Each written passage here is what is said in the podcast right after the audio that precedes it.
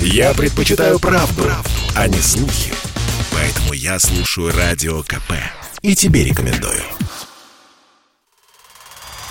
Один из крупнейших сервисов по недвижимости в России запретил сдавать квартиры только славянам. Уже очень скоро, с 1 февраля, на сайте ЦИАН нельзя будет указывать расовые предпочтения. Авторам уже опубликованных объявлений сервис предложил внести изменения. В противном случае ЦИАН сам исправит текст. Компании выразили надежду, что такие правила станут отраслевым стандартом в сфере недвижимости. В интервью Радио КП основатель Flats for Friends в соцсетях Марфа Некрасова отметила, что в ее паблике уже запрещена подобная нетерпимость.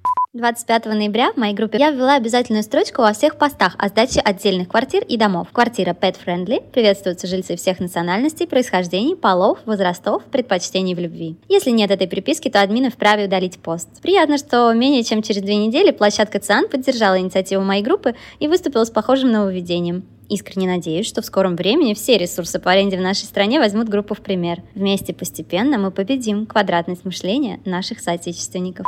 Согласно исследованию одного из отраслевых сервисов, 17% владельцев недвижимости в Москве и Петербурге готовы сдавать ее только славянам. Не славянин Никрус из Таджикистана в разговоре с Радио КП отметил, что таких объявлений большинство.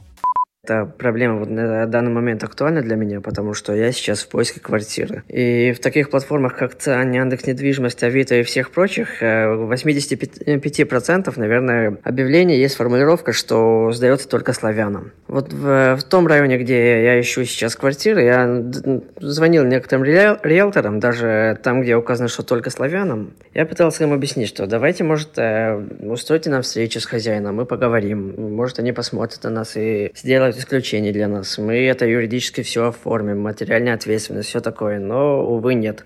Решение ЦИАН убрать любую дискриминацию из своих объявлений пользователи соцсетей восприняли с одобрением. Однако нашлись и скептики. Они утверждают, что изменения в политике онлайн-сервиса по аренде и продаже недвижимости произошли вскоре после выхода компании на Нью-Йоркскую биржу. В заявке для IPO необходимо было указать, что компания принимает этический кодекс. Он, в частности, и предусматривает антидискриминационные стандарты. Александр Фадеев, Радио КП.